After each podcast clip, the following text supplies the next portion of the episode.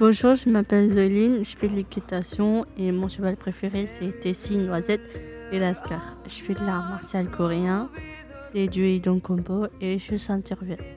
Euh, je fais des vidéos sur les réseaux sociaux et j'adore parler avec mes amis au collège et aussi sur les réseaux. Ensuite, j'aimerais boire euh, de la nourriture parce que j'aime ça.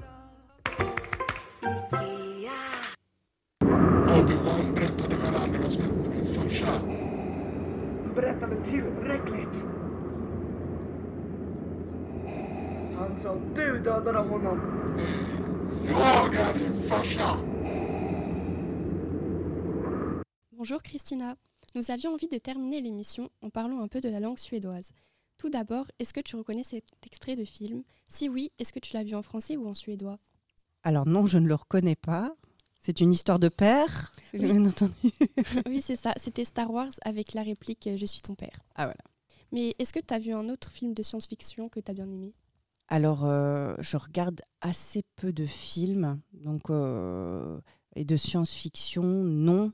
Star Wars, euh, je ne l'ai pas vu en suédois. Euh, non, un film de science-fiction comme ça, ça vient pas. Le dernier film que j'ai vu, c'est celui dont je vous parlais tout à l'heure sur le, le vieux qui ne voulait pas fêter son anniversaire. Mais c'est pas de la science-fiction, encore que. Ok. Et ça, est-ce que tu reconnais? Tror du verkligen han vill ha jultidningar? Ja, såklart han vill ha det. Ja, Hagrid går på vad som helst. Vi säljer jultidningar. Nej du, det är billigare att beställa böcker och dessutom kan jag inte ens Vi läsa. har ljudböcker. Hej hej! Mr Potter, Yes. nyinflyttad till Malmö. Välkommen. Ska vi se om du kan ett och annat om stan? Est-ce Alors, que Oui, je ne reconnais pas l'extrait. Alors, C'est tout à fait intéressant parce que euh, il y a d'abord un accent, euh, un accent euh, un peu de, de Scanie. Donc euh, ça, ça se passe dans le sud de la Suède. Euh, il parle de Malmö, donc on est bien, on est bien en Scanie. J'entends qu'il s'agit de, livres de Noël.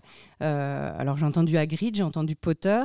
Alors, je suis pas spécialiste d'Harry Potter, mais en même temps, est-ce qu'Harry Potter s'est passé à Malmö? J'ai un doute. Donc euh, j'ai- peur une, fois encore de me d'indonner. Euh, donc je ne vais pas faire d'hypothèse sur le titre du film. Dites-moi. Euh, alors, ça ne doit pas être la bonne question au bon moment, mais est-ce que, alors, est-ce que c'est en lien avec Harry Potter? Euh, Pour- oui. Euh, donc c'était, c'était bien Harry Potter le film? Oui. D'accord. Donc la maison, la question que tu me poses, c'est par rapport à une maison, la maison de, d'Harry Potter. Alors euh, j'ai une méconnaissance totale d'Harry Potter. Il y a des maisons différentes dans Harry Potter? Oui, il y a, Ah, Il y a une maison à Malmö? Ouais. Non, en fait, c'est euh, dans le film, le concept, c'est que les élèves, quand ils arrivent dans l'école, ils sont répartis en plusieurs maisons. Du coup, on voulait demander euh, si tu l'avais vu et si oui, euh, si tu avais fait, parce qu'il y, avait quel- il y a quelques tests sur Internet pour savoir dans quelle maison on serait répartis. D'accord. Ah ben alors, dans quelle maison je serais moi? Ah, Ça, je ne peux pas répondre, mais vous allez répondre à ma place. Dans quelle maison vous me mettriez alors? Bah, nous, tout à l'heure, on avait réfléchi un peu à deux, mais on s'était dit Gryffondor. Mais, Ouais. euh, Pour quelle raison bah, on, di- enfin, on dirait qu'ils sont toujours un peu joyeux. euh, donc voilà. Ah bah très bien, alors ça me va tout à fait. C'est une très bonne idée de me faire habiter dans cette maison. Je vous remercie beaucoup.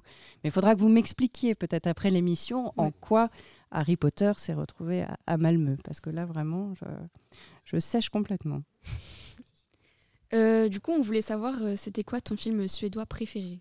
Alors j'ai deux films qui me viennent en tête. euh, enfin, celui dont je vous parlais tout à l'heure parce qu'il m'a fait beaucoup rire, donc un film récent.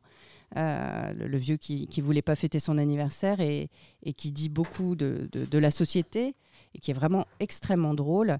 Et dans un autre registre, euh, voilà, le film qui me vient, qui est pour le coup vraiment dans un autre registre, c'est Persona euh, d'Ingmar Bergman, donc un réalisateur euh, suédois extrêmement connu.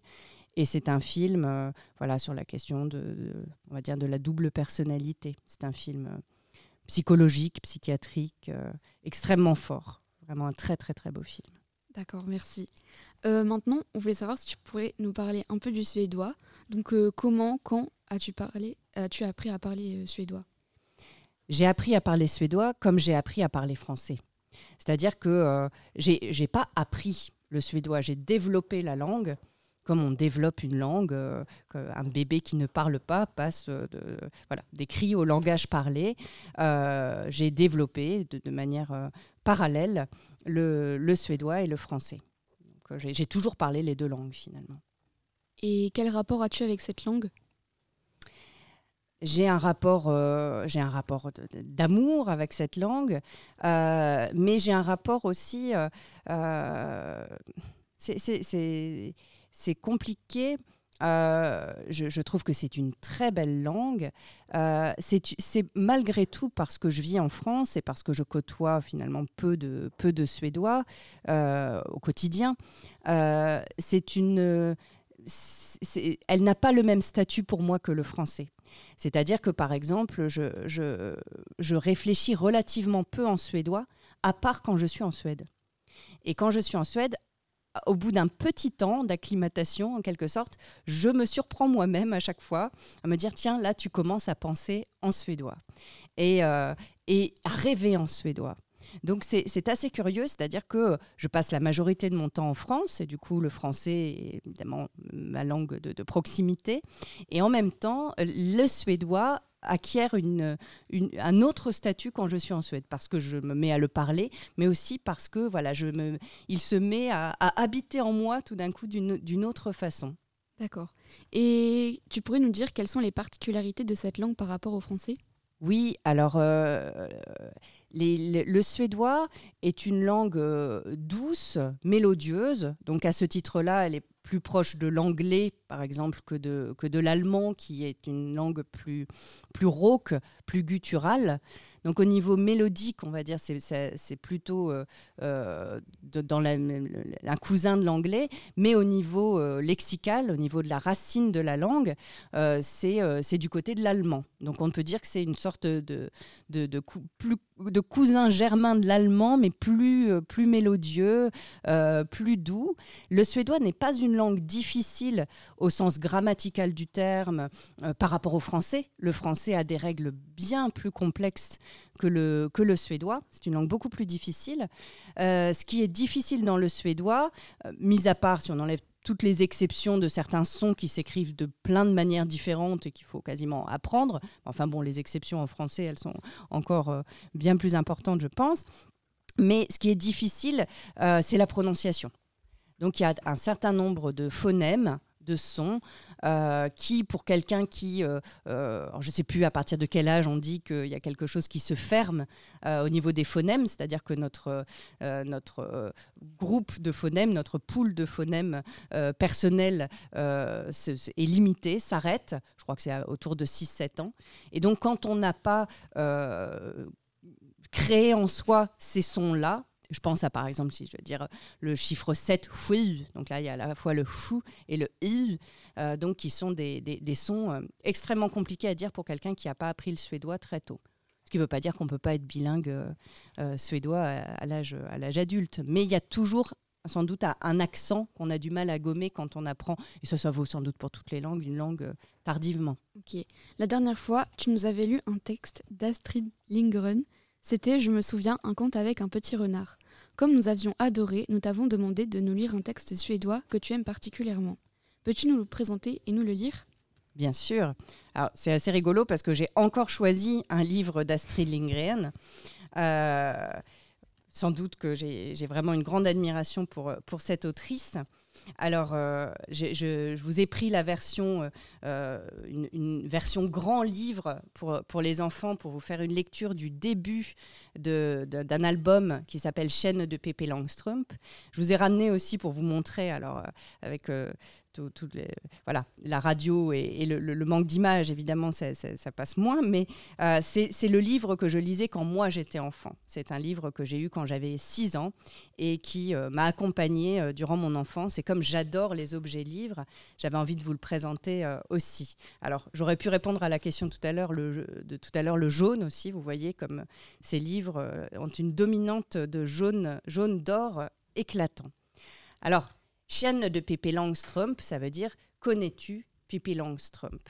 Et je vais vous lire donc le début de, euh, de cet album d'Astrid Lindgren. Det här är Tommy och Annika. Det är två små rara och snälla barn. Här spelar de krocket i sin trädgård. Det är rätt roligt. Men i alla fall skulle jag så gärna vilja ha en lekkamrat, säger Annika. Det skulle jag också, säger Tommy. Bredvid Tommys och Annikas trädgård är det en annan trädgård och där ligger en villa som heter Villa Villekulla.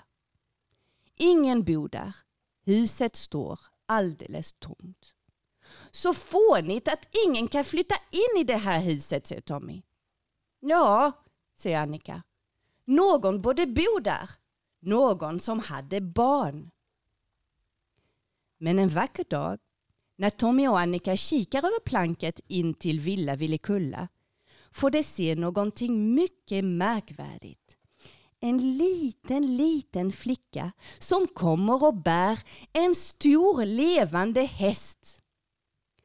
Tommy och Annika tror inte att det är sanning, för inte kan en liten flicka lyfta en hel häst. Jo, den här flickan kan det. Pippi Långstrump heter hon. Och hon är så rysligt stark så i hela världen finns det ingen polis som är så stark som hon. Hon är rik också. Hon har en hel kappsäck full med guldpengar. Och nu har hon flyttat in i Villa Villekulla. Hon ska bo där alldeles ensam. Bara hennes häst och hennes lilla apa som heter Herr Nilsson ska bo där också. Pippi har ingen mamma och ingen pappa. Och det tycker hon är rätt skönt. För på det viset finns det ingen som kan säga åt henne att hon ska gå och lägga sig just när hon har som allra roligast. Hon gör alltid precis som hon vill. Kan inte ni äta frukost hos, mig? Säger Pippi till Tommy och Annika. Jo tack, säger Tommy och Annika. Merci beaucoup, c'était magnifique. Merci. Bonjour, je m'appelle Anaïs, j'ai 14 ans. Euh, j'aime danser et lire et en Suède j'aimerais bien voir euh, de beaux paysages. Donc moi c'est Gabin, j'adore organiser les trafics, mon surnom c'est Al Gabon, mon animal totem c'est le dindon bleu de Suède. J'aime bien les jeux vidéo, mon préféré c'est Dindon Simulator. En Suède mon objectif principal c'est de trouver le dindon de mes rêves, mais tout de même de voir un peu de paysages différents que celui dehors de la France.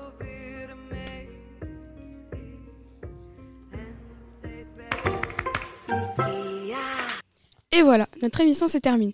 C'était un portrait radiophonique et ludique. Le portrait d'une personne que nous apprécions beaucoup, Christina. Christina, nous espérons que tu as passé un bon moment avec nous. Merci mille fois car tu as vraiment fait partager ta Suède.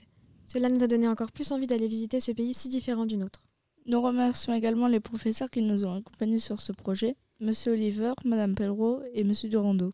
Quant à vous, chers auditeurs et chères auditrices, nous espérons que cette émission vous aura fait découvrir un peu plus ce magnifique pays qu'est la Suède. Un pays où même les dindons sont différents. À bientôt sur Grand Babel et surtout, restez curieux. Grande Babel. Grande Babel. La radio du collège Guy Mollet.